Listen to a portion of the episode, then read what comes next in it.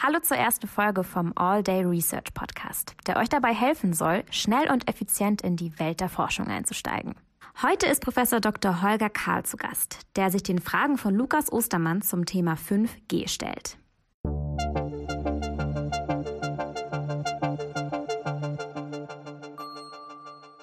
All Day Research Podcast. Dann begrüße ich euch recht herzlich zum ersten Podcast des Instituts für Informatik an der Uni Paderborn. Mein Name ist Lukas Ostermann und der heutige Gast zum Thema 5G heißt Herr Professor Dr. Karl. Hallo. Hallo, Herr Ostermann. Freut mich, dass ich da sein darf. Ja, vielen Dank, dass Sie hier sind. Ähm, zunächst dachte ich mir, vielleicht reden wir ein bisschen mal über Ihr Studium, über Ihre Universitätslaufbahn, wie Sie eigentlich auch hier hingekommen sind. Haben Sie da irgendwie vielleicht eine Anekdote aus Ihrem Studium, die Ihnen so jetzt gerade so in, in den Kopf kommt. Ich meine, wenn ich so an meine Studienzeit vor Corona denke, da gibt es ein paar Momente, wo ich ein bisschen schmunzeln muss, wenn ich mich da dran zurückerinnere. Haben Sie da auch sowas? Ach je, das ist alles schon so lange her, da kann ich mich überhaupt nicht mehr dran erinnern. das ist, naja, ich habe studiert in Karlsruhe. Das hieß damals noch die Universitäts Karlsruhe. Heute ist es das KIT, das Karlsruhe Institute of Technology. Wenn Sie so KIT sagen, weiß eh keiner, was gemeint ist, aber gut. Ähm, das war 90 bis 96. Dann bin ich zur Promotion an die Humboldt-Universität zu Berlin gegangen. Die waren immer ganz stolz auf das zu Berlin. Ähm, da habe ich eine dunkle Vergangenheit. Ich habe ähm, Parallelverarbeitung und verteiltes Rechnen gemacht. Also irgendwas ganz, ganz, ganz anderes. Ähm, das konnte ich nach der Promotion nicht mehr sehen. Dann musste ich mal das Thema wechseln und habe an die TU, Technische Universität Berlin, gewechselt. Das war zum Glück nur am anderen Ende der Stadt. Ähm, als wissenschaftlicher Assistent, das gibt es heute auch nicht mehr, das ist so eine Art Postdoc gewesen, ähm, in, die, in die Gruppe dort, die hieß Telekommunikationsnetze. Es war eine Gruppe, die sehr drahtlos orientiert war. Wir haben sehr viel eingebettete drahtlose Kommunikation gemacht. Das hieß Sensornetze, drahtlose Sensornetze, aber auch WLAN, aber auch Mobilkommunikation im Sinne von zellularen Mobilkommunikationssystemen. Da war ich dann so 2000 bis 2004 und dann kam hier die Professur in Paderborn, ähm, Arbeitsgruppe Rechnernetze. Ähm, ich bin seit 2004 jetzt hier. Und äh, ja, man hat dann so sein Gepäck dabei, nicht? Man hat dann seine Themen dabei, die Drahtloskommunikation, Mobilkommunikation. Das hat sich so in den letzten sieben, acht Jahren sind ein paar Themen dazugekommen, sowas wie Vernetzung innerhalb eines Rechenzentrums, Data Center Networking, auch Ressourcenallokation in Rechenzentren ist ein ganz spannendes Thema. Da kam dann, ne, da, die Schatten der Vergangenheit kamen da dann wieder hoch, so Parallelverarbeitung, verteilte Verarbeitung, aber für, für ganz andere Anwendungsszenarien. Ja, und äh, irgendwie sitze ich jetzt hier, nehme ich an, weil 5G in aller Munde war, vielleicht auch noch ist und können uns da gerne drüber unterhalten. Ja, also 5G ist auf jeden Fall so ein Thema, da hat man schon sehr viel drüber gehört, aber Viele haben sich noch nie so intensiv vielleicht auch mit dem Thema auseinandergesetzt, selbst wenn man vielleicht jetzt Informatikstudent ist. Ähm, was mich noch interessieren würde, wie sind Sie denn in Ihrem Studium das erste Mal zu diesem Thema gekommen, was Sie auch heute behandeln, also Thema Rechnernetze oder sowas? Wie war das bei Ihnen im Studium? Hat das eine Rolle gespielt? Mhm. Wo hatten Sie Ihren ersten Kontakt damit und an welcher Stelle vielleicht auch danach? Mhm. Nach Ihrer Dissertation oder so haben Sie dann realisiert, okay, das ist wirklich das, was ich auch machen möchte? Oh je, da bin ich fast ein bunter Hund. Ähm, also ich hatte natürlich im Studium so Vorlesungen zu technischer Informatik, also was hier im Studium Digitaltechnik, Rechenarchitektur heißt, mhm. hieß damals anders. Ich fand das furchtbar. Ja. ich fand das langweilig und, und ja, naja, gut, irgendwie muss es einen Rechner geben, er wird schon irgendwie tun, ist doch nicht mein Problem. Ähm, eigentlich war ich im Studium sehr theoretisch unterwegs, äh, automatisches Beweisen, Programmverifikation, so Zeug hat mich interessiert. Aber ich, ich halte es meistens nicht lange aus in einem Thema. Ne? Und dann Diplomarbeit war dann schon so in Richtung Parallelverarbeitung, verteiltes Rechnen. Das war eigentlich immer das, was, mich, was ich spannend fand damals im Studium. Mhm. Die Promotion war dann auch noch in die Richtung, aber wie gesagt, das war dann auch da die Luft raus. Tatsächlich hatte ich eine Rechnernetze-Vorlesung ähm, im Studium. Allerdings war das in einem Auslandssemester. Ich war ein Jahr an der äh, University of Massachusetts äh, at Amherst. Ähm, kleines Kaff, also noch kleiner als Paderborn, muss man sich vorstellen. Sowas gibt's. ja, ja, ja, ja, ganz, ganz, ganz drollig. Ähm, ist ein Ort mit 20.000 Einwohnern mhm. und einer Universität mit 40.000 Einwohnern. Und äh, in den Semesterferien ist es ausgestorben. Also sprichwörtlich rollen die Dornen, äh, Dornenbüsche über die Straße. Es ist zu warm und zu, es ist zu kalt und zu nass dafür, aber so ist die Vorstellung. Und mit Semesterbeginn, wutsch, kommen wieder 40.000 Studierende an und das ist ein völlig anderes, völlig anderes Ortsgefühl, Daseinsgefühl. Also es ist total spannend. Naja, und dort gab es dann eine Vorlesung Computer Networks äh, von äh, einem Professor Jim Carosi, der auch eines der Standardlehrbücher dazu geschrieben hat. Das war total beeindruckend. Der hatte einen ganz anderen Vorlesungsstil. Mhm. Ja, deutsche Professoren, ich muss mich jetzt aufrecht hinsetzen, ähm, deutsche Professoren mit einem sehr förmlichen Vorgehen und mhm. eine Krawatte tragend während der Vorlesung. Und es war da ganz anders. Er total entspannt und, und äh, sehr, sehr viel plauderhaft im Ton. Ja dabei fachlich top, also einer der, der Top-Leute in der Branche. Haben Sie sich davon ein bisschen Da habe ich mir, glaube ich, ganz viel abgeguckt. Tatsächlich auch von dem ähm, sozusagen meinem Postdoc-Vater, den Begriff gibt es nicht, der macht auch keinen Sinn. Der hatte so einen ähnlichen Vorlesungsstil, der, der saß vorne mit untereinander geschlagenen Beinen auf einer Vorlesungsbank, hat das Kinn in die Hände gestützt und hat äh, in äh, Stimmenwechsel vom Diskant zum Bass irgendwas äh, illustriert dabei. Das war, das war das, die, die Schau schlechthin, seine Vorlesung. Und da wird man geprägt. Also man, man, man, man guckt sich ja immer ab, was man gut findet. Man imitiert Vorbilder. Ja. Ganz, ganz viel von Lernen ist Imitation in dem Sinne. Und da habe ich sicher einiges an, am Vorlesungsstil davon mit übernommen. Mhm. Ob das gut ist oder schlecht ist, das müssen Sie beurteilen. Ne? Das steht mir nicht zu. Das müssen Sie wissen, ob Sie, was Sie davon lernen. nee, also da kann man, glaube ich, auch schon sagen, dass auch, wenn man die Begeisterung auch von seinem Dozenten für ein Thema irgendwie spürt, dass das auch auf einen selber vielleicht auch hm. abwärmen kann und dass Absolut. man da auch selber dann auch ein gewisses Interesse dann durchaus entwickeln kann auch. Ne? Sie, Sie, Sie, kennen den alten Satz der Rhetorik, ne? Begeisterung begeistert. Ja. Das ist, wenn Sie selber dastehen und es doof finden, was Sie da erzählen und ja, jetzt muss ich da irgendwas erzählen und jetzt kommt die nächste Folie und dann macht es nicht so viel Spaß. Ja, halten Sie als Zuhörer auch nicht durch, weil Sie nach einer Anekdote gefragt haben aus meinem eigenen Studium. Ich hatte einen, einen Professor, theoretische Aspekte der Parallelverarbeitung. War eine fachlich sehr, sehr gut gemachte Vorlesung, aber sie war in einem Wintersemester morgens um 8 Uhr montags. Oh, oh Gott. Und er hatte einen sehr getragenen Sprechstil und ging dabei vor sich hinschauend vorne im Hörsaal von der linken Seite auf die rechte Seite, hat sich dann umgedreht und ging von der rechten Seite auf die linke Seite des Hörsaals und das an einem Montagmorgen um 8 Uhr im Wintersemester. Da kann einem schon das war eine Schule in Selbstdisziplin. ähm, ja, gut. Ähm, aber ich denke, das, das kennen wir alle auf jeden Fall, zumindest diejenigen, die schon mal im Hörsaal saßen. Äh, ich meine, es gibt jetzt auch ein paar, bei denen das noch nicht der Fall mhm. ist, aber das kommt ja hoffentlich dann auch noch, dass die Leute auch noch mal in den Genuss kommen. Ähm, ja, ich würde vielleicht noch mal kurz jetzt so für zwischendurch Ihnen mal entweder oder Fragen stellen. Oh, jetzt wird's amüsant. Ähm, ist nichts zu wildes, keine Sorge. Äh, geht nur darum, vielleicht mal so ein bisschen so einen Einblick zu kriegen. Ähm, ich würde einfach mal anfangen und Sie schießen einfach los mit Ihrem ersten Gedanken und dann wird das schon. Ähm, meine erste Frage wäre: Bier oder Wein? Wein. Berge oder das Meer? Meer. Aber manchmal auch Berge. Hardware oder Software? Wo ist der Unterschied? Das lassen wir einfach mal so stehen. Theorie oder Praxis?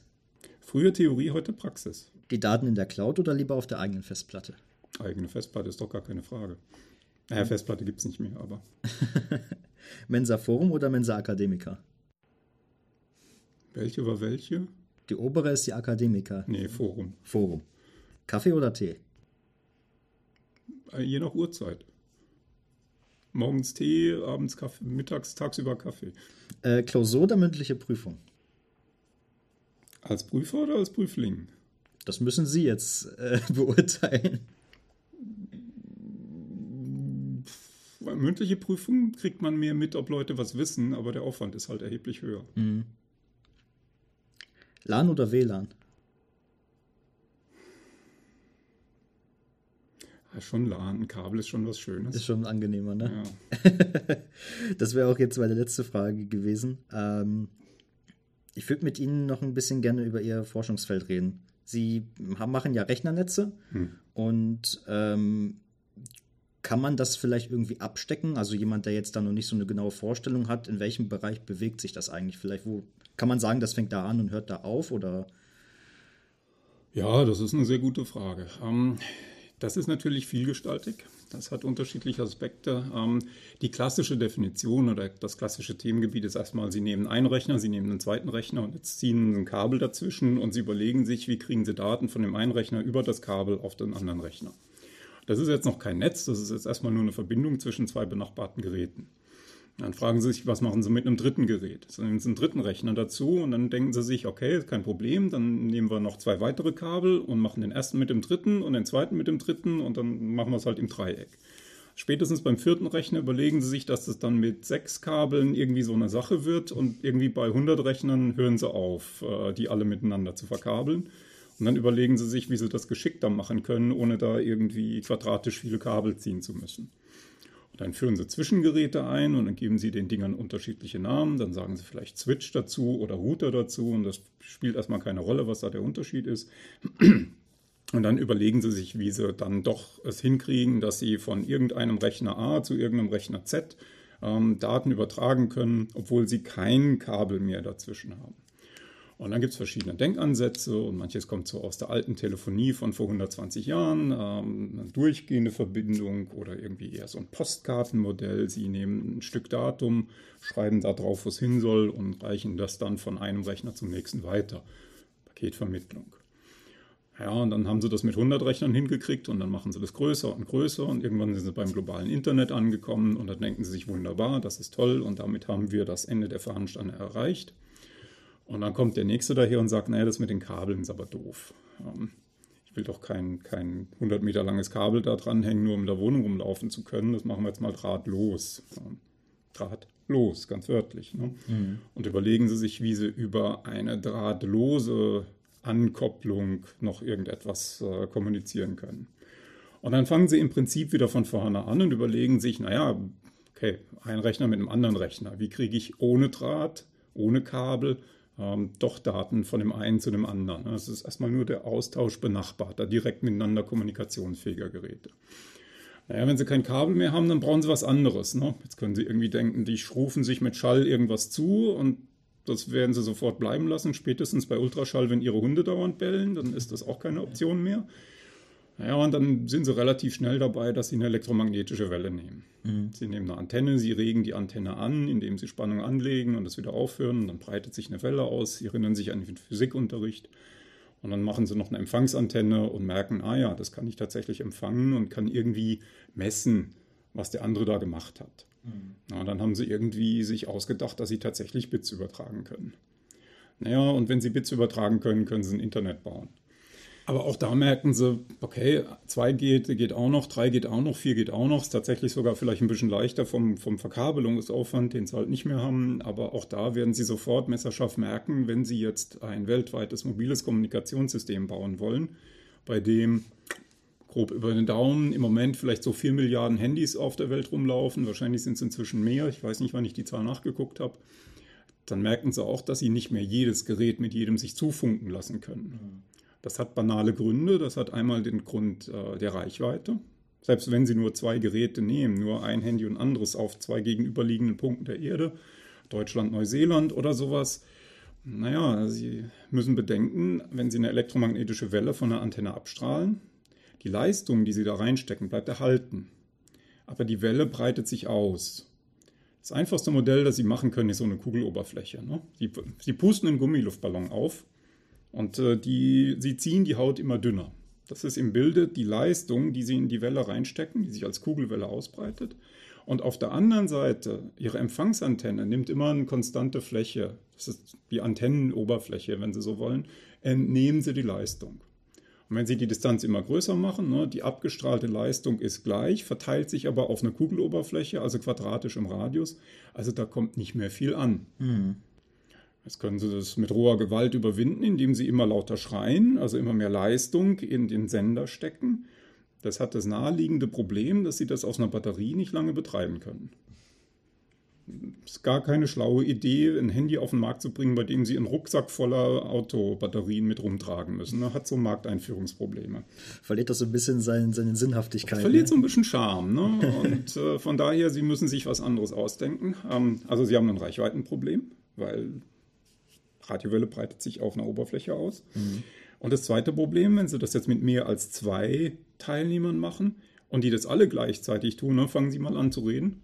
Egal was, sagen Sie einfach irgendwas. Kommt jetzt nicht drauf an. Mein Name ist Zählen Sie einfach das so Alphabet weiter auf. und Ne? hallo, und was hallo, hören hallo. unsere Ja, Zuhörer? Die hören gar gar nichts nichts. nicht?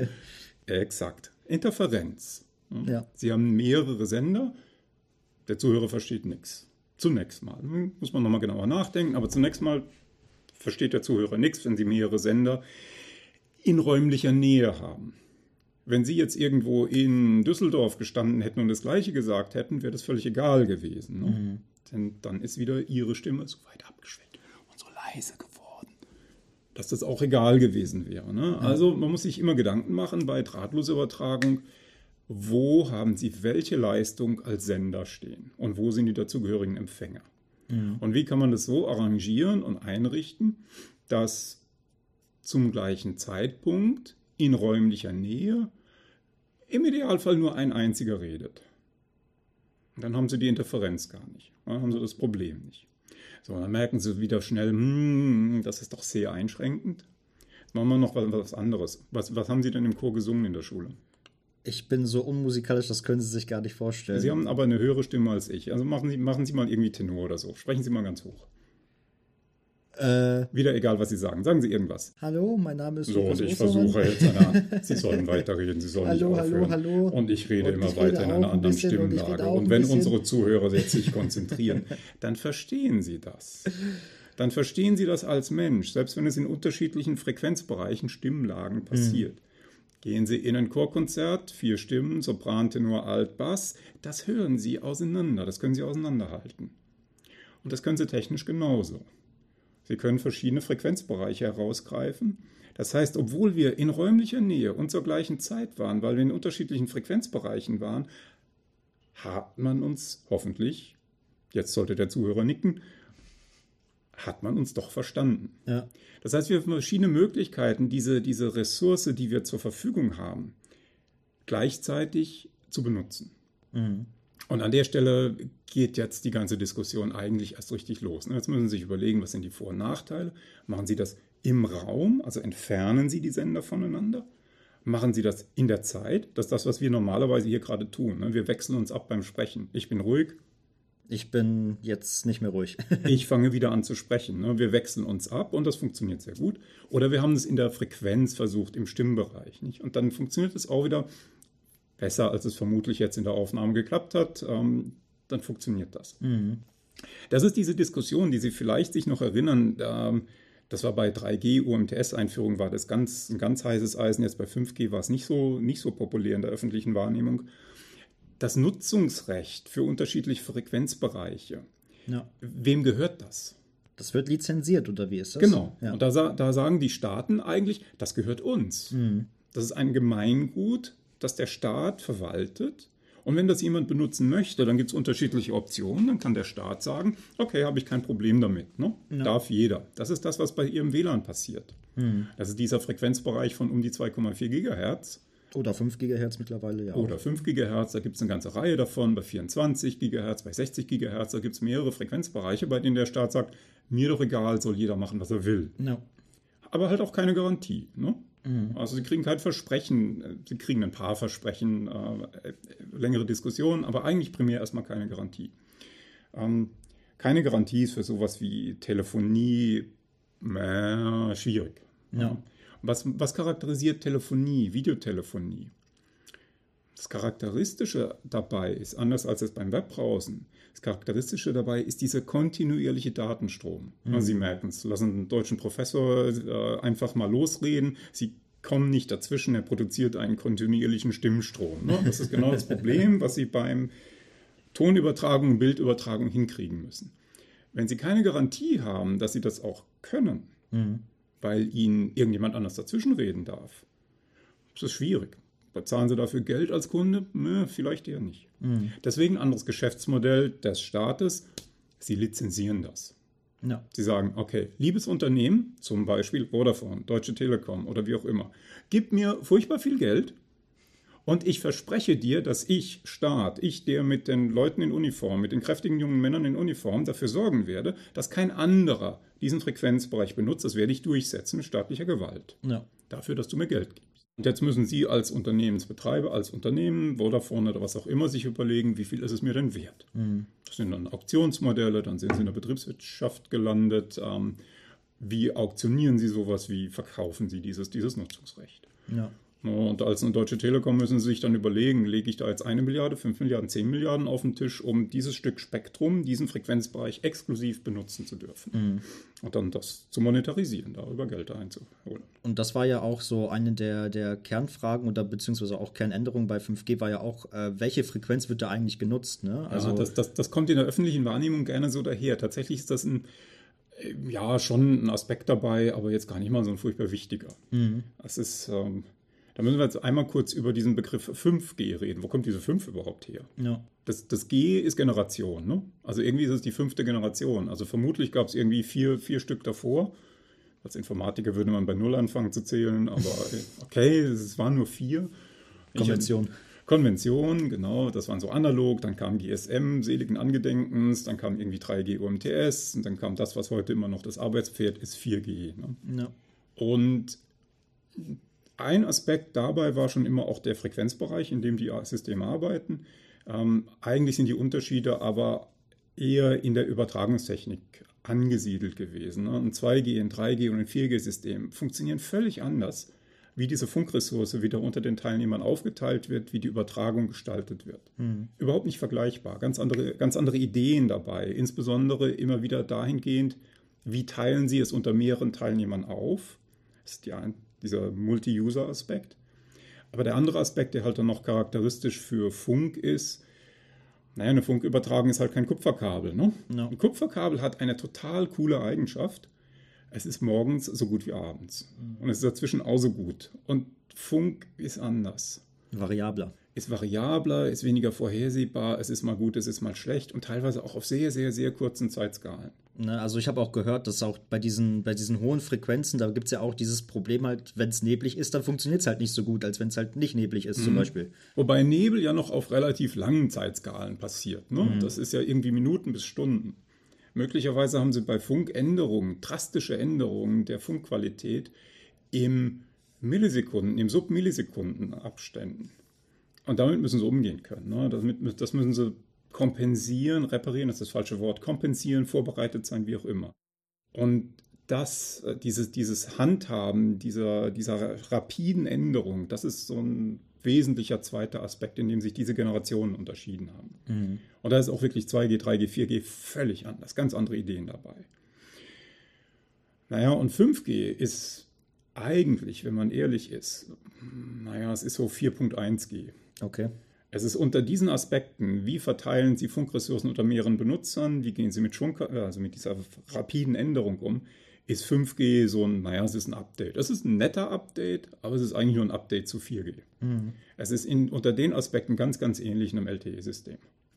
Da ist da was dran gebaut und hier ist was ein bisschen hübscher gemacht, aber eigentlich ist es ein 4G-System. Also keine grundlegende es physikalische keine, Änderung. Es ist keine grundlegenden physikalischen Änderungen, was und jetzt muss man wieder genauer argumentieren, was dieses typische Nutzungsmodell angeht, das man als Endnutzer mit seinem Handy sieht. Mhm. Für dieses Nutzungsmodell, Massive Mobile Broadband, ähm, für dieses Nutzungsmodell sind 4G und 5G strukturell sehr ähnlich. Ja, 5G ist schon netter, gar keine Frage, ne? aber da müsste man ins technische Detail gehen, aber sind eigentlich grundsätzlich erstmal relativ ähnlich.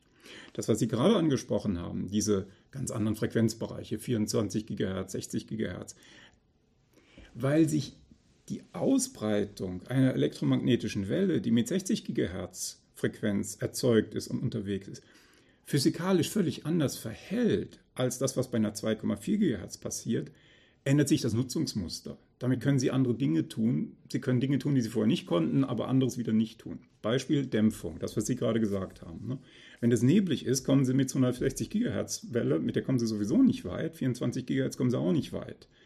Ähm, 24 GHz Reichweiten im Hunderte von Metern bis Kilometer Bereich ist absolut normal. Das ist, das ist keine große Kunst. 60 GHz, 10 Meter ist schon weit. Mhm. Anderer Aspekt ist die sogenannte äh, Wanddurchdringung, Wall Penetration. Ja.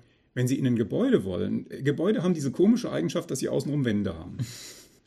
Und oft ist so eine Wand möglicherweise auch noch irgendwie so Stahlbeton oder so. Ne? Dann ist da Metall in der Wand. Das ist total Mist. Ne? Oder hier in dem Gebäude, in dem wir gerade sitzen, die Fenster sind auch noch mit Metall bedampft. Ja. Haben Sie mal hier im O-Gebäude versucht, ein Telefonat zu führen von Ihrem Handy aus? Das ist sehr schwierig, ja. Aha, das ist die Thermoisolation an den Fenstern.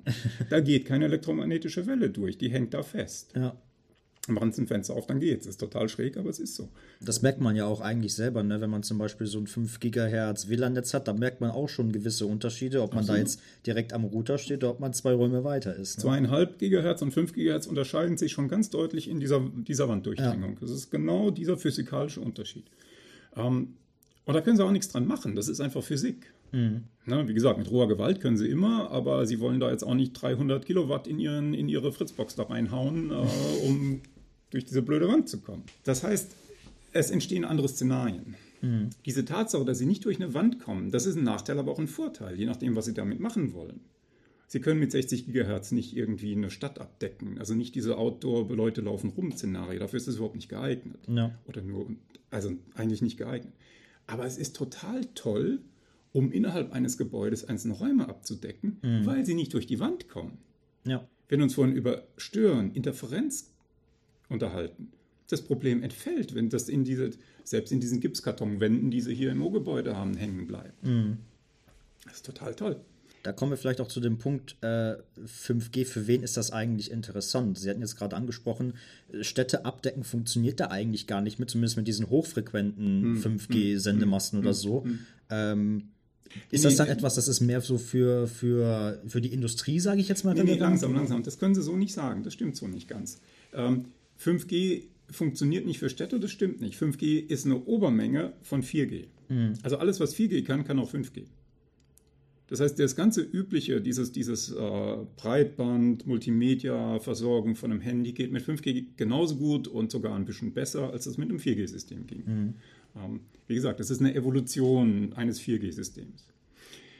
Es kommen halt diese zusätzlichen Ideen und zusätzlichen Techniken on top, obendrauf dazu. Ja. Und diese, diese Möglichkeit, 60 äh, Gigahertz solche Abdeckungen zu machen.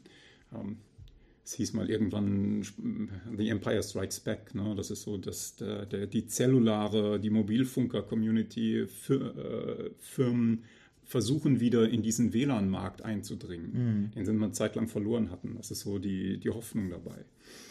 Ähm, aber ja, dadurch entstehen Szenarien, die sie halt vorher nicht gut abdecken konnten, kann man jetzt behandeln. Und das ist etwas, was sich dann in diesem, diesen üblichen äh, drei wesentlichen Nutzungsszenarien widerspiegelt, die man in der 5G-Diskussion immer gerne hört. Mhm. Das erste ist dieses äh, Sie und ich mit unserem Handy laufen da rum, gucken irgendein YouTube-Katzenvideo. Das ist dieses äh, Multimedia, Breitband, äh, übliche menschbasierte Nutzungsmodell. Mhm. Ähm, und jetzt kommen zwei weitere dazu, die 4G so äh, nicht so richtig tolle abdecken konnte. Konnte, kann. Ähm, das ist das, was Sie gesagt haben, Industrieanwendungen. Was ist denn der Unterschied? Der Unterschied ist, wenn Sie so eine Industrieanlage anbinden wollen, was weiß ich, Ihr Fertigungsroboter, der will keine Videos gucken. Hoff, hoffen wir noch ganz lange, dass der keine Videos gucken will. da kriegen wir Probleme. Dann, dann, dann haben wir andere Diskussionen. Ähm, Sie müssen relativ wenige Daten üblicherweise an so eine Fertigungsanlage oder sonst was übertragen. Viel, viel weniger als so ein, so ein Video. Aber Sie müssen die innerhalb fester Zeitschranken übertragen und hochverlässlich. Die Latenz ist da ein wichtiger Die Latenz Stichpunkt, ne? ist ja. eklatant wichtig. Das typische Beispiel ist der Notausknopf. Sie hauen auf einer Maschine auf den Notausknopf und jetzt stellen Sie sich mal vor, Sie würden das drahtlos anbinden, dieses Ding. Sie hauen auf den Notausknopf. Wenn der jetzt erstmal irgendwie 200 Millisekunden braucht, um sich zu überlegen, ob er dieses äh, Notausdrücken überhaupt übertragen darf, mhm. dann ist der Mensch schon zerquetscht. Also das ist keine gute Idee an der Stelle. Das heißt, Sie haben Szenarien, in denen Sie innerhalb sehr enger Zeitschranken relativ wenige Daten, aber sehr kritische Daten übertragen müssen. Mhm. Sei es von der Maschine irgendwo hin in eine Cloud, sei es umgekehrt, das ist egal, das ist an der Stelle beides wichtig. Anderes typisches Beispiel sind, äh, und da wird es dann spannend, weil sich verschiedene Szenarien und verschiedene Anforderungen treffen, ist sowas wie Augmented Reality. Mhm. Und das ist jetzt der Wartungstechniker, der mit so einer AR-Brille durch die Fabrik läuft. Ähm, auch da haben sie jetzt wieder auf einmal viele Daten, also die AR-Brille versorgen müssen. Und da wird es dann auch wieder doch zeitkritisch. Ne? Setzen Sie sich so ein Ding mal auf, das eine Latenz von 200 Millisekunden hat. Da kann man nichts mehr machen. Sie, Sie werden so schnell seekrank, das glauben Sie gar nicht. Mhm. Ähm, da haben Sie überhaupt nichts von. Ne? Das heißt, das muss sehr eng an Ihre eigenen Bewegungen gekoppelt sein. Auch da sind Sie in, in sehr engen Zeitskalen unterwegs. Da ist die Verlässlichkeit nicht so ein großes Drama. Wenn Sie da mal irgendwie zwei Pakete verlieren, da stirbt noch keiner. Mhm. Das ist tatsächlich ein, ein, das ist jetzt so ein Forschungsgebiet dann auch bei uns. Das haben wir schon seit einer Weile immer wieder industrielle drahtlose Übertragung. Im Moment jetzt mit so einem Landprojekt aus dem Land NRW, 5G for Industry. Ähm, was kann man in Industrieanlagen, wie kann man das unterstützen? Typisches Beispiel. Was machen Sie, wenn Ihr, Ihr Techniker mit seiner AR-Brille in die Fabrik kommt, irgendeine Wartung durchführen soll? Aber eigentlich haben sie ihre Fabrik von der Funkausleuchtung, von den Funkressourcen her, die ist perfekt ausgeplant, alles funktioniert super, jede Verlässlichkeit wird erfüllt. Aber jetzt kommt da der, der Hampelmann mit seiner Brille da an und braucht auf einmal 20 Megabit pro Sekunde. Ja. Wo nehmen sie die her? Dynamisch, kurzfristig, schnell zusätzliche Ressourcen zur Verfügung zu stellen, mhm. ist etwas, was heute kein System kann. Ne? Das ist das so ein typisches Szenario aus, aus diesem Forschungsprojekt. Die Latenz äh, an sich ist ja auch äh, etwas, da liest man ja auch immer wieder drüber, dass da theoretisch irgendwie Zeiten von bis zu eine Millisekunde erreicht werden können in dem Bereich. Und mhm. äh, dahingehend finde ich auch sehr interessant. Da kommt man ja auch wirklich dann irgendwann an sehr harte physikalische Grenzen. Ich meine, da hatten wir gerade schon bei den Frequenzen ein bisschen drüber gesprochen. Äh, in einer Millisekunde kann ja auch Licht nur, lassen Sie mich lügen, 300 Kilometer ungefähr zurücklegen. Rechnen Sie mal nach. Ja, doch, 300 Kilometer, wir sind ja, wenn Sie Vakuum rechnen. Ja, also jetzt ja, in der Theorie mal, wir sind jetzt mal ganz, ganz theoretisch, physikalisch unterwegs.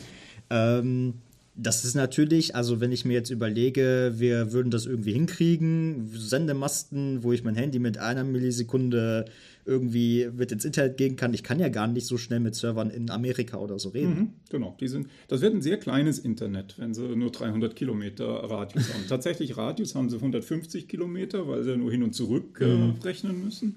Tatsächlich haben sie vielleicht 100 Kilometer Radius. Selbst, selbst Licht in der Glasfaser hat nur so 200.000 Kilometer pro Sekunde. Ja. Ähm, äh, ja, es wird ein sehr kleines Internet. Naja, und jetzt kommt der alte Spruch wieder, ne? wenn, wenn, ähm, wenn die Daten nicht zum Server kommen können, dann muss der Server halt zu den Daten kommen. Edge Computing. Edge Computing, äh, Mobile Edge Computing in verschiedenen Formen. Also sie haben nicht mehr dieses Modell. Es gibt das eine riesen Data Center von Google in den USA und es gibt ein zweites riesen Data Center von Google in Europa und das war's. Ne? Und vielleicht in Asien auch noch eins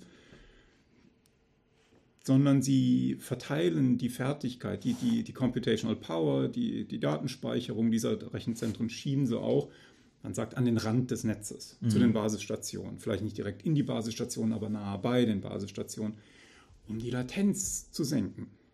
Latenz ist bestimmt durch Physik. Ja. Zum guten Teil, auch durch anderes, aber zum guten Teil durch Physik. Datenrate auch, aber zum viel kleineren Teil. Mehr Datenrate können Sie kaufen. Mhm. Im Zweifel legen Sie ein zweites Kupferkabel oder eine zweite Glasfaser. Latenz können Sie nicht für Geld und gute Worte kaufen. Nee. Hm. Und das ist an der Stelle der wesentliche Unterschied. Sie können Ihren Teleroboter nicht steuern, wenn Sie eine Latenz von 300 Millisekunden haben. Das geht nicht. Oder es wird sehr schwer. Sehr schwer und eine interessante Aufgabe. Hm. Von daher bringen Sie die Verarbeitung näher zu Ihrem physikalischen Prozess, zu Ihrer Fabrik, zu Ihrem Roboter, was auch immer. dann funktioniert das wieder. So, und das ist so dieses, dieses große latenzorientiert, verlässlichkeitsorientierte Szenario. Mhm. Industrieautomatisierung ist so ein typisches Standardbeispiel dafür. Und dann gibt es noch das dritte Szenario, neben Breitband, Mobil, Multimedia, Breitband, äh, Industrieautomatisierung. Es gibt noch dieses Szenario der hohen Dichte von Endgeräten. Mhm. Und das denkt dann an sowas wie der Stromzähler in jedem Gebäude, in jeder Wohnung, der Wasserzähler in jedem Gebäude. Das ist ein Szenario, das wieder ganz andere Anforderungen hat. Da sind Sie in einer Situation, wo Sie eigentlich pro Gerät völlig vernachlässigbare Datenraten haben. Selbst wenn Ihr Stromzähler einmal pro Sekunde 32 Bits überträgt, ist das immer noch. Mittlerweile ist das auch nichts mehr. Irrelevant. Ja. Ja, darum geht es nicht. Da geht es um zwei andere Aspekte. Da geht es um drei andere Aspekte. Es geht wieder um Reichweite. Sie wollen wieder in den Keller eines Gebäudes kommen. Also nichts mit hohen Frequenzen oder so. Ja. Da muss man sich über das Spektrum Gedanken machen.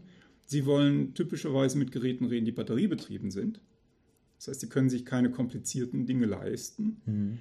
und eben diese hohe Dichte. Viele, viele, viele Tausende von Geräten pro Quadratkilometer. So eine typische Ansage. Jetzt kann man sagen, naja, ist doch egal. Äh, die Datenrate pro Gerät ist sehr klein, also verteilen wir das in der Zeit. Ja, stimmt, bis zu einem gewissen Grade äh, muss ich trotzdem Gedanken machen, wie ich äh, dieses Verteilen in der Zeit tue, wie ich zum Beispiel den sogenannten Signalisierungsverkehr klein halte. Signalisierungsverkehr ist so, dass der Management Overhead. Ne? Mhm. Dieses, ich will Daten senden, der andere auch, ich will auch Daten senden. Und wenn Sie viel Aufwand treiben müssen für dieses, ich will jetzt Daten senden, aber dann nur Piep sagen, dann steht es in keinem Verhältnis. Ne? Dann stimmt, funktioniert ja. das wieder nicht. Also an der Stelle müssen Sie sich über genau diese Effizienz der Signalisierung sehr viel Gedanken machen. Mhm. Und das ist so das, das typische Dreieck für 5G aus diesen drei sehr, sehr unterschiedlichen Szenarien. So, und jetzt muss ich noch so eine kleine, kleine Schutzbemerkung da einflechten, wenn ich immer sage, ne, 4G kann das nicht. Das stimmt nicht so ganz. 4G kann natürlich auch Teile davon wieder abdecken. Ne? 5G ist eine Evolution von 4G. Ja. Na, es ist tatsächlich, wenn Sie sich das angucken, was man heute als 5G bezeichnet, ist eigentlich, pingelig gesagt, 3G, 3GPP Release 16. Mhm. 3GPP ist das Third Generation Partnership Project. Third Generation, dritte Generation, UMTS, da steckt ein Industriekonsortium dahinter, das eigentlich gegründet wurde, um UMTS einzuführen. Okay. Da war ich noch jung, ne? Also das, äh, da, da ist das gegründet worden. Wie ist das irgendwie alle zehn Jahre ungefähr? Kann man davon ausgehen, dass da so ein neuer Standard rauskommt oder wie, wie hat sich das verhalten? Ja, kommen wir, kommen wir sofort dazu. Ähm, da ist Marketing mit äh, UNO Industriepolitik verpflichtet. Äh, Sekunde, eins am anderen. Ähm, also 3GPP eigentlich für UMTS und 3GPP hat den, den Standard von UMTS immer weiter fortgeschrieben. Auch LTE ist ein 3GPP-Release irgendwas. Und wenn man heute im Moment hier 2021 über 5G redet, meint man eigentlich Release 16. Release 17 wird 2022 wahrscheinlich festgeschrieben, ist im Moment so im Standardisierungsprozess, wird 22 wahrscheinlich festgeschrieben, kommt dann in Produkte. 18 ist im Moment so in Vorbereitung. Forschung redet im Moment über 6G. 5G ist aus der Forschung mehr oder minder raus, das ist fast ausgeforscht, ähm, eigentlich so jetzt 6G. So, jetzt sagen Sie, alle zehn Jahre kommt ein neuer Standard. Ähm, jein, ähm, hängt davon ab, was Sie als Standard bezeichnen. Ne, wie gesagt, 5G, 5G ist eigentlich, da hauen mich jetzt wieder alle Operators, 5G ist eigentlich ein Marketingbegriff. Ne? Mhm. Ist zu sagen, okay, Release 16 ist irgendwie nicht sexy. Kaufen Sie das neue Release 16 Handy. Kaufen Sie das? Kann keiner was mit anfangen. Was soll das? Hä? Bahnhof? Ähm, 3G Release 16? Hm, nee, nee, nee. Wir brauchen was. Wir brauchen, was. wir brauchen Buzzword. Wir brauchen ein Buzzword. Wir brauchen was Hippes. Ne? Und okay, und zwischen 3G und 4G waren so über den Daumen 10 Jahre und irgendwie seit 4G groß eingeführt wurde, sind jetzt irgendwie auch 10. 5G. Mhm. Doch ganz klar. Ne? 3G, 4G. Was kommt nach 4, 5? Ne? No-brainer. Also von daher, ja, das ist so das muss man schon zugeben, das ist marketinggetrieben an vielen Stellen, jetzt mit so einem neuen Buzzword aufzutreten. Ähm, tatsächlich gibt es aber einen Grund, warum sich so ein Zehn-Jahres-Rhythmus etabliert, und das ist der sogenannte World Radio Congress. Das ist äh, eine weltweite Veranstaltung, die durch die ITUT, ähm, International Telecommunication Union, ähm, eine Organisation der Vereinten Nationen, durchgeführt wird, also Vereinte Nationen, Unterorganisation ist die ITU, International Telecommunication Union, die alle zehn Jahre diesen World Radio Congress durchführt, auf dem zwischen Staaten international verhandelt wird, welche Frequenzbereiche für welche Nutzungsmodelle zugelassen werden. Mhm. Und das ist ein sehr, sehr großer Hebel, den man an der Stelle hat. Na, wenn Sie sich vielleicht noch dunkel erinnern, 3G gab es in unterschiedlichen Frequenzbereichen für Europa, USA, Japan und China. Da brauchte man verschiedene Geräte sie quasi. Sie brauchten verschiedene Geräte, sie ja. brauchten diese vier standardfähigen Geräte. Das war für die Chip-Hersteller und die Chip-Entwerfer ein Albtraum. Es ist völlig absurd, das, das zu bauen, nur weil diese blöden Standardisierer sich nicht einigen konnten, dass mhm. es jetzt dieser Frequenzbereich und nicht jener so ein kleines bisschen daneben ist. Und sie haben Geräte gekauft, die den chinesischen Frequenzstandard abgedeckt haben, ohne jemals den Plan zu haben, nach China zu fahren. Ich kann mich noch dran erinnern, da gab es wirklich Probleme, dass Leute sich iPhones gekauft haben und die haben hier gar nicht so recht funktioniert, weil die aus Versehen ein ausländisches Modell gekauft haben, um vielleicht einen Schnapper zu machen und dann ja, hatte man den Salat. Ne? Das ist genau das Beispiel gewesen ja. dafür. Genau, weil damals die, die WRC-Standardisierung hat nicht das Ergebnis produziert, was man haben wollte zu sagen, okay, für diese Generation jetzt nehmen wir genau diesen Teil des Spektrums, 2450 bis 2458. Die Zahl ja. stimmt jetzt nicht, nur als Beispiel. Ähm, genau diese 8 Megahertz nehmen wir dafür. Mhm. 5G ist viel breitbandiger, ne? da können Sie Dutzende von Megahertz reinstecken. Und dann haben, sagen die Chip-Hersteller, ja wunderbar, kein Problem, bauen wir euch. Ja. Und wir brauchen einen Chip und ein Radio-Frontend im Chip, um das abzudecken. Und nicht Vier davon. Mhm. Von daher, dieses zehn Jahre, dieser zehn Jahre Rhythmus hat seinen Grund. Also das ist tatsächlich ein Standardisierungsgrund. Es hat auch mit Abschreibungen und Sie müssen ja die Investitionen wieder reinholen und so weiter und so weiter. Da sind ja auch wirtschaftliche Aspekte wieder dahinter, mhm. die auch da so ein Modell treiben. Eine Sache noch, wir hatten gerade über die ganzen verschiedenen Geräte geredet, die dann, also viele Geräte kommunizieren darüber. Äh, in der Vorbereitung ist mir aufgefallen, es gibt so einige Firmen oder auch einige Wissenschaftler, äh, die es darstellen, als wäre 5G das neue WLAN. Wir haben hm. bald kein WLAN mehr, sondern hm. alles wird über dieses Netzwerk kommunizieren. Halten Sie das für realistisch? Hm. Diese Idee gibt es seit 3G. ich meine, 4G-Router gibt es ja auch teilweise schon ja, tatsächlich. Die ja auch. Ne? Das hieß dann mal Femtocells, so, ne? Zellen, die sehr, sehr klein sind. Uh, das hieß dann mal Femtocells und dann hieß es wieder anders. Das war dieses The Empire Strikes Back. Ne? Mhm. Das, uh, die, die Mobilfirmen möchten in diesen Markt. Warum ist das so oder wo kommt das her? Naja, das hat mit Geschäftsmodellen zu tun. Und wenn Sie jetzt einen WLAN-Router, WLAN-Zugangspunkt aufstellen wollen, dann sind Sie im Großen und Ganzen auf sich allein gestellt. Mhm. Meistens funktioniert es ja auch. Hoffentlich. Hoffentlich, ne? Klopf auf Holz. ganz, ganz fest auf Holz klopfen, dann, dann mag das funktionieren. Aber wenn es nicht funktioniert, hm, äh, also Sie kriegen es bestimmt hin, ich kriege es vielleicht auch noch hin, wenn da irgendwas fehlkonfiguriert ist, aber also meiner Großmutter würde ich das nicht zutrauen wollen, jetzt irgendwie in WLAN-Router-Konfiguration zu gucken, ob da was nicht stimmt, weil in der Wohnung oben drüber jemand den gleichen, gleichen Kanal eingestellt hat. Ne? Ich habe auch schon so viele Stunden bei meinen Eltern zu Hause verbracht, um ja, das ja. halt irgendwie alles hinzubiegen. Also, ja, du bist doch Informatiker, mein Ja, Computer ja, genau. Nicht, da werden ne? sich wahrscheinlich jetzt auch einige angesprochen fühlen, die genau dasselbe schon mal erlebt haben. Das hatten wir alle schon mal, genau, diesen Wartungsauftrag. Ähm, und genau das ist das Versprechen, zu sagen, mach es nicht selbst, lass es uns für dich machen. Mhm. Wir sind das Mobilkommunikationsunternehmen, das ist unsere Expertise, wir wissen, wie das geht, wir wissen, wie man Mobilfunknetze betreibt und das stimmt ja auch, das wissen die ja auch. Wir machen es für dich gegen eine kleine monatliche Gebühr. Und das ist so im Endnutzermarkt, naja, das mag jeder für sich selber beurteilen, was das, äh, dieser Bequemlichkeitsgewinn einem wert ist. Ne? Mhm. Das, ist das ist immer so im Leben. Jede Bequemlichkeit kostet Geld. Ich glaube, für Firmen ist der, der Industrie-Geschäftsmarkt der viel interessantere. Ja. Wenn Sie sich jetzt also eine Uni angucken, ich weiß nicht, was im Moment die aktuelle Zahl ist hier in Paderborn, hunderte von Access Points mhm. über den Campus verteilt. Ja. Das hält jemanden beschäftigt.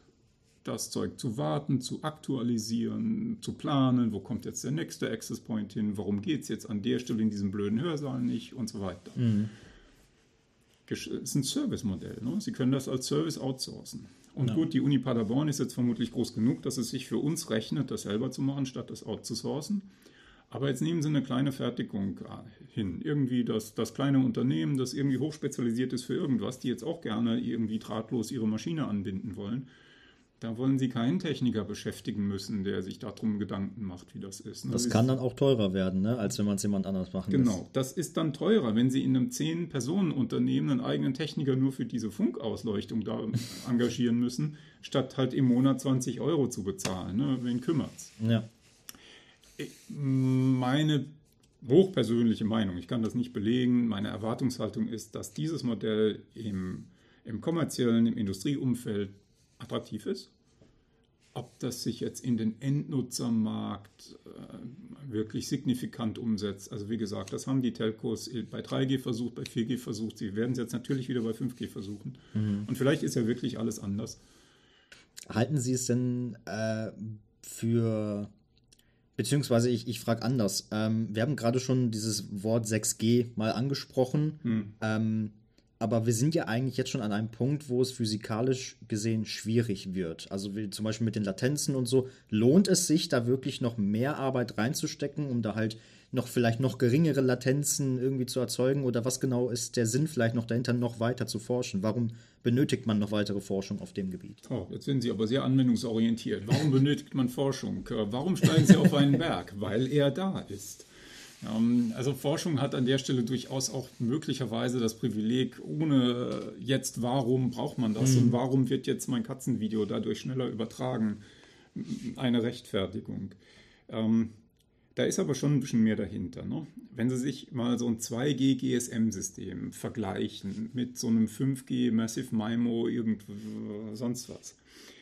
Das Niveau an technischen Finessen, an Ausreizen der letzten physikalischen Gegebenheiten, das des Durchwitschens durch etwas, was man dachte, ist eigentlich eine physikalische obere Schranke, ist unglaublich beeindruckend, dass ja. moderne Mobilkommunikationssysteme leisten. Ähm, eine typische Metrik dafür ist die sogenannte spektrale Effizienz. Das ist die Menge an Rate, die Bits pro Sekunde, die Sie pro Spektrumseinheit, pro Stück Herz realisieren können. Bits pro Sekunde pro Herz. Ähm, da liegen Zehnerpotenzen dazwischen. Mhm. Zwischen dem, was ein 2G und dem, was ein 5G-System kann und realisiert und, und rausholt aus dem, was unsere physikalische Umgebung uns leistet. Das heißt aber auch, dass die Kontrolle dieser technischen Finesse sehr anspruchsvoll ist.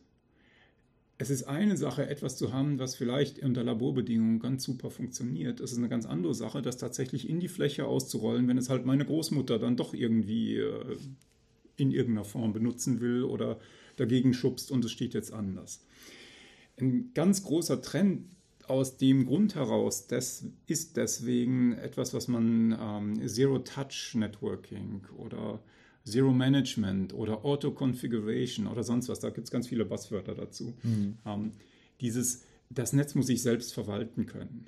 Das Netz muss sich selbst konfigurieren. Das Netz muss sich selber betreiben in einem gewissen Sinne, weil sie als Mensch es überhaupt nicht mehr können das durchzuparametrieren, auch bei den Skalen, von denen wir reden, ne, bei den Unmengen an Geräten, die da unterwegs sind. Diese, diese in sowas wie einem Gartner Report dann aufpoppenden Zahlen von irgendwie 20 Milliarden, 50 Milliarden, da geht ja dann auch so ein Inflationszyklus los an Endgeräten, die da rumlaufen mhm. werden. Das ist völlig absurd zu denken, dass sie das manuell oder auch semiautomatisch können. Das muss automatisiert funktionieren. Ich meine, ich habe so provokant gefragt, weil vor der Situation steht die Informatik ja relativ häufig. Ne? Ähm, hm. Ich habe jetzt gerade im Kopf schon das Wort dafür gesucht. Mir fällt gerade der Name von dem Gesetz nicht mehr ein. Irgendwie jede äh, 20 Monate doppelte Leistung bei. Genau. Ähm, da hat man ja auch schon sehr häufig gedacht, okay, wir sind jetzt an einen Punkt gekommen, da ist die physikalische Grenze erreicht und auf einmal gibt es doch irgendwas und auf einmal wird das doch wieder erfüllt und irgendwelche Quanteneffekte werden ausgemerzt und es geht halt immer weiter. Und ich mhm. glaube, das ist ja auch so das, was dann auch jemanden vielleicht auch wie äh, in ihrer Position dann auch antreibt. Einfach dieses Ausmerzen von, von den Möglichkeiten, die uns dieses Universum oder die Welt halt irgendwie zur Verfügung stellt. Ne? Naja, wir sind schon immer gehalten zu schummeln, so gut wir eben können. Ne? Mhm. Und äh, uns immer noch irgendwie dadurch zu witschen, durch das, was man dachte, dass es eine obere Schranke ist, das ist schon richtig. Aber manchmal sind obere Schranken doch wirklich obere Schranken. Ja. Ähm, also eine typische obere Schranke ist eben, ist eben Shannon, ne? das ist Shannons Law, mhm. das ihnen sagt, dass sie mit einer gewissen Menge an Spektrum und mit einer gewissen Sendeleistung und Kanalgüte können sie nicht mehr als so viel Bits pro Sekunde übertragen. Ja. Das ist Mathematik, ne? da kommen sie nicht drüber hinweg. Aber an der Stelle, aber dann müssen sie anfangen nachzudenken, was steht da eigentlich wirklich? Was bedeutet das? Wie muss man das interpretieren? Naja, ein typisches Beispiel ist etwas, äh, was dann mehr Antennensysteme darstellen. Mhm. Sie nehmen nicht eine Antenne als Sender und eine als Empfänger, sie nehmen mehrere und überlegen dann nochmal, was das bedeutet. Und dann gucken sie wieder nach. Naja, Shannon redet von sogenannten additiven weißem Rauschen, also von einer bestimmten Art und Weise, wie Funkwellen sich ausbreitet. Und dann überlegen sie, naja, ist das denn überhaupt so der Fall?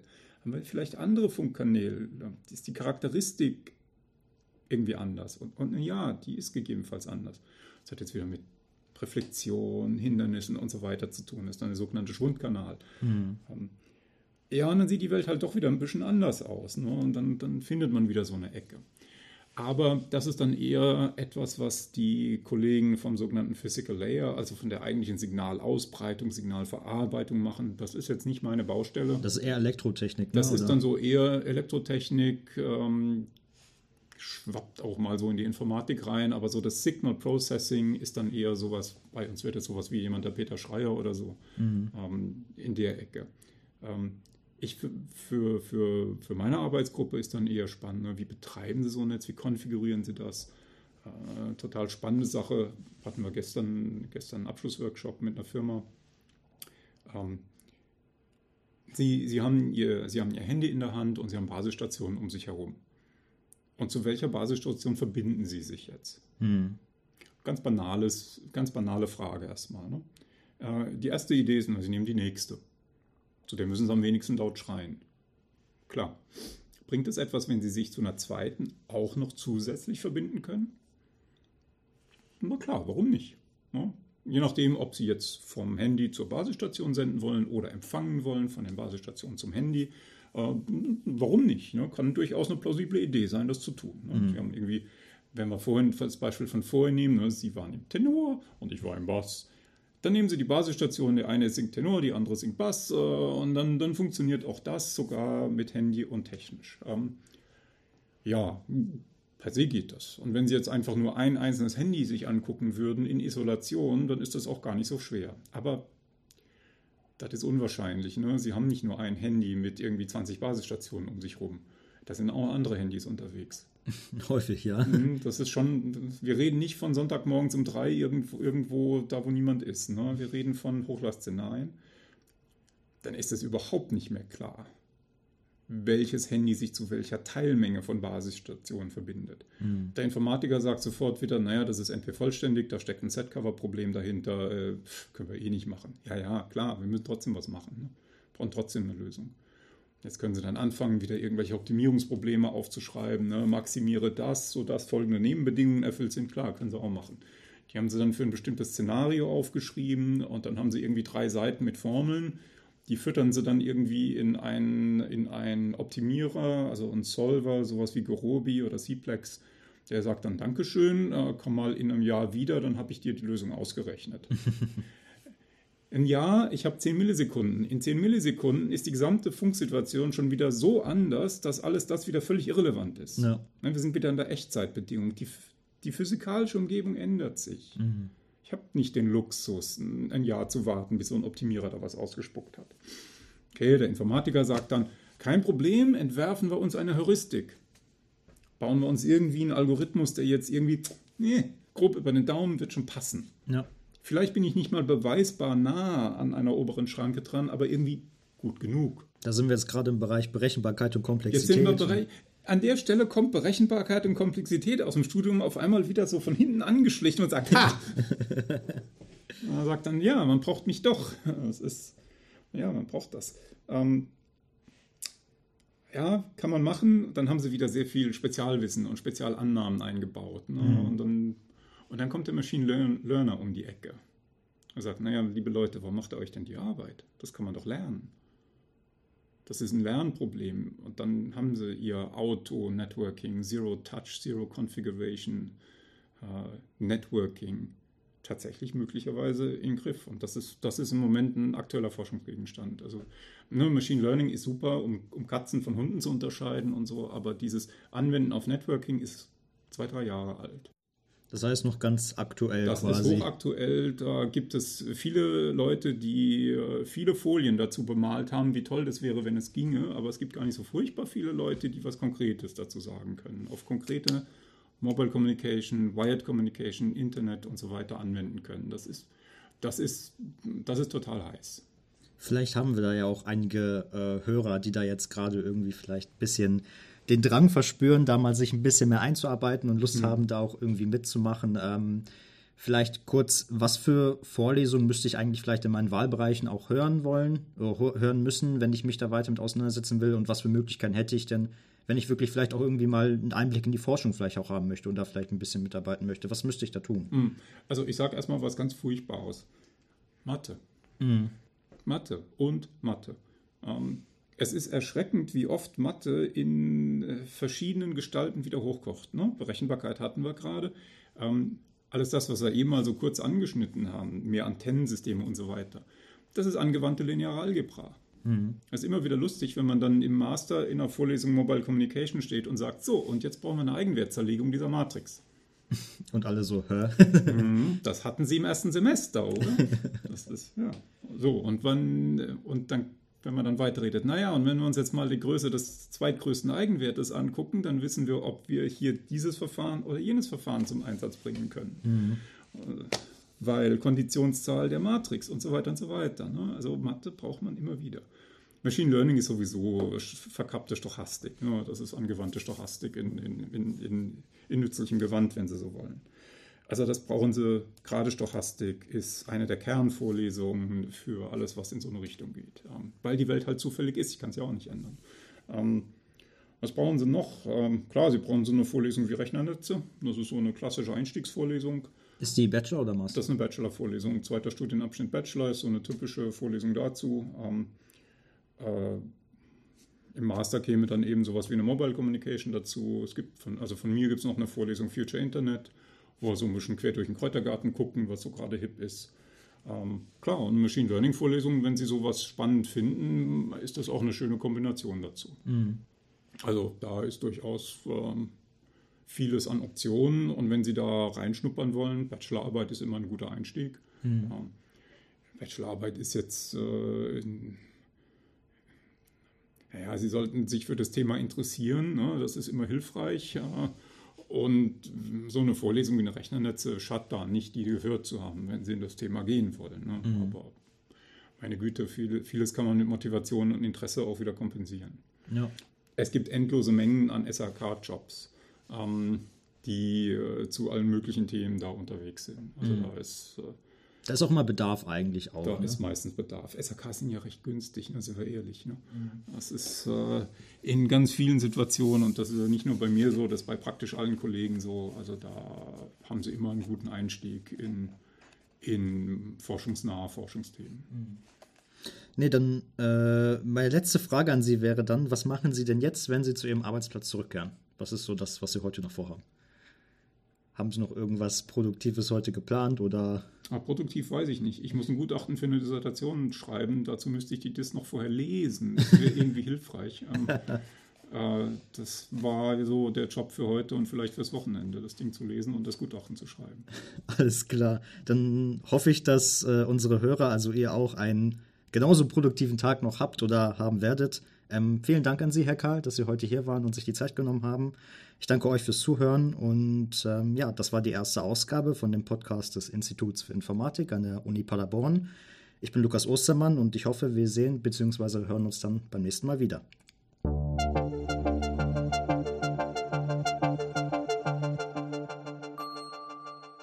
All Day Research Podcast. Weitere Folgen findet ihr überall dort, wo es Podcasts gibt und natürlich auf der Website des Instituts für Informatik an der Universität Paderborn. Wenn ihr immer direkt die neuesten Folgen hören wollt, dann abonniert uns gerne.